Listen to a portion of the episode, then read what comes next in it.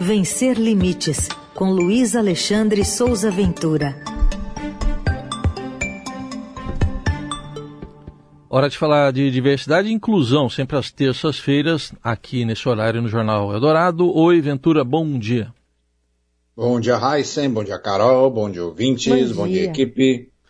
Vamos falar de impostos, porque tem mudanças recentes que bloqueiam as isenções, por exemplo, de IPI, ICMS e IPVA. E eu queria que você falasse um pouquinho desse assunto aí, como é que ele está impactando para quem tanto precisa, Aventura. Olha, Hassan, não tem nenhuma surpresa nessas recentes mudanças que agora estão bloqueando as isenções de IPI, ICMS, IPVA.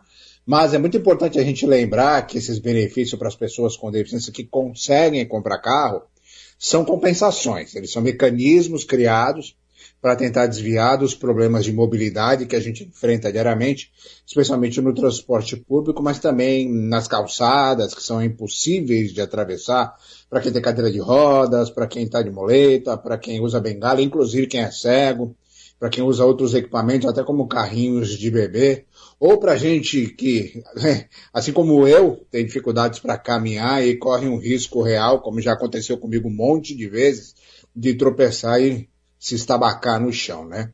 Falando especificamente sobre as isenções de IPI, ICMS e IPVA, o que aconteceu é muito simples. A gente respirou e o nosso direito evaporou. É simples, não tem debate. E não foi sem aviso, porque faz tempo que eu publico matérias a respeito dessas movimentações. A isenção do IPI, que é o imposto federal sobre os produtos industrializados, está suspensa e precisa de uma regulamentação, e essa regulamentação está nas mãos da Casa Civil, do ministro Ciro Nogueira. É, e não tem é, previsão de avanço para essa regulamentação. Foi até criada uma força-tarefa, que tem um monte de gente participando, Sistema Reação, Comissão 48, Blog do Cadeirante, Diário PCD, Mundo Acessível, e eles escreveram um ofício e enviaram ao secretário especial da Receita Federal, que é o senhor Júlio César Vieira Gomes, e que também foi compartilhado com vários deputados e senadores. A informação mais recente divulgada por essa força-tarefa é que a Casa Civil confirmou o recebimento do ofício respondeu que o documento está sob análise técnica, mas não tem nenhuma previsão de publicação do ato normativo. E que o secretário confirmou que a Receita Federal fez com a Secretaria Nacional dos Direitos da Pessoa com Deficiência e outros órgãos um documento relacionado à avaliação biopsicossocial e que essa minuta foi enviada ao Ministério da Economia. A, o bloqueio à isenção do IPI também interrompe o processo para a isenção do ICMS, que é estadual. E tudo está parado. Quem estava comprando o carro ou é, pretendia comprar teve que interromper o negócio e as montadoras já não podem nem mais garantir se os preços acertados vão ser mantidos. Em São Paulo, a isenção do IPVA, do IPVA é que não se resolve. E olha só, tem gente que conseguiu a isenção sem dificuldade, tem gente que tinha a isenção e agora teve o pedido negado, tem gente que não consegue fazer o pedido, tem gente que pagou parcela ou até o valor total porque seria reembolsado, mas não foi. Tem gente que conseguiu a isenção no ano passado e depois apareceu na lista de inadimplentes. Então tá uma bagunça. E o governo paulista determinou que o laudo, já falei isso aqui antes, o laudo para comprovação da deficiência tem que ser emitido pelo IMESC, que é o Instituto de Medicina Social e de Criminologia de São Paulo, que é um órgão que estava meio abandonado e agora vai ter que fazer esse trabalho, mas esse MESC ainda nem começou a credenciar profissionais médicos e clínicas que vão ter essa função. Em 2020, o governador João Dória enviou para a LESP um projeto de lei que extinguia diversos órgãos, inclusive o IMESC. Esse PL foi aprovado, virou lei, mas os deputados, alguns deputados, é, por meio de uma emenda, conseguiram manter o IMESC vivo.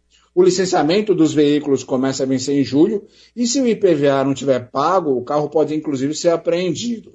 Quem estiver com a cobrança ativa vai ter que pagar para só depois pagar o licenciamento.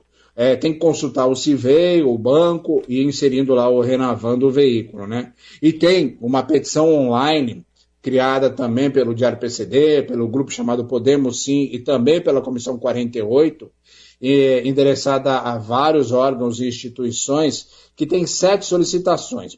Entre as principais, eles pedem que todas as cobranças do IPEVA de 2022 das pessoas com deficiência, que tinham isenções em 2021, e a devolução de todos os valores arrecadados com os pagamentos do IPVA de 2022 de pessoas com deficiência que essa isenção. E aí, eu questionei o governo de São Paulo e pedi explicações para a Secretaria da Fazenda, para a Secretaria da Pessoa com Deficiência e para o próprio governo. E a única coisa que eu recebi foi um link para a página do governo afirmando que o CIVEI está funcionando, uhum. mas nenhuma resposta. Ventura, rapidinho aqui, queria que você falasse também sobre esse Cadastro Nacional de Inclusão da Pessoa com Deficiência. A gente tem aqui no Brasil 17 milhões de pessoas né, com deficiência. Quantas já estão inscritas? O, o, cadastro inclusão já tem 2 milhões e 600 mil pessoas inscritas. 2 milhões e 600 milhões de pessoas com deficiências inscritas. É um cadastro criado em março, entrou é, em vigor em março, estava é, previsto na Lei Brasileira de Inclusão, ah, é um sistema que vai reunir informações sobre as pessoas com deficiência para acesso a políticas públicas. Nesse momento é para quem recebe o BPC e para quem recebe a aposentadoria por deficiência. A pessoa vai lá e emite um certificado que comprova que ela é uma pessoa com deficiência e isso já faz automaticamente o cadastro. A partir de dezembro, segundo previsões do governo, esse cadastro vai ser aberto para toda a população. Tem um monte de gente me enviando um monte de perguntas, só vou esclarecer duas questões rápidas. Primeiro, não é obrigatório você fazer inscrição nesse cadastro. Você só faz inscrição nesse cadastro se você quiser ter acesso à política pública. E não, não é pago. Tem gente me perguntando se esse cadastro é pago. Esse cadastro não é pago. Então ele está em vigor. E se você quer ter acesso a políticas públicas para pessoas com deficiência, você se cadastra. Caso contrário, não é necessário. E Ventura, qual que é a dica de livro de hoje?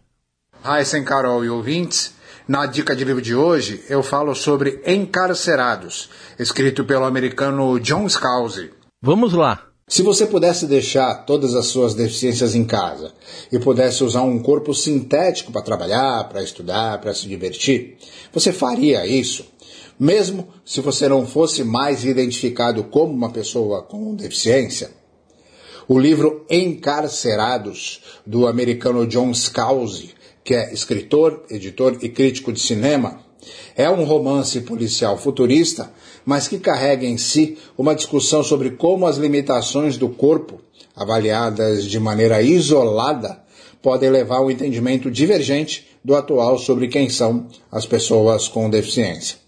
Nessa história publicada em 2014 nos Estados Unidos e que chegou ao Brasil em 2018 pela Aleph Editora, Aleph com PH, é, essa história trata de uma pandemia que atingiu milhões de pessoas no mundo, matou muitas e gerou uma enorme população com sequelas severas no sistema nervoso somático. E aí isso deixou essas pessoas completamente imóveis, mas elas podem transferir as suas consciências para corpos sintéticos, robóticos, cibernéticos e podem fazer qualquer coisa sem restrições.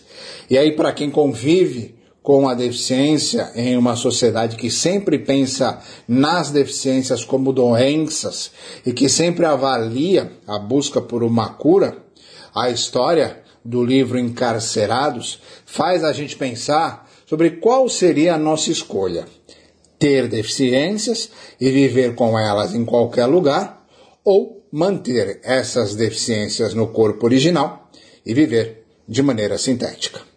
E aí? Que é que você faria? Para você saber mais sobre o livro, acessar a página da editora e se você quiser comprar, é só entrar no blog vencerlimites.com.br. Tá, este foi Luiz Alexandre Souza Ventura, que às terças-feiras apresenta aqui a coluna Vencer Limites, que você também encontra no portal do Estadão. Obrigado, Ventura. Até terça. Um abraço para todo mundo.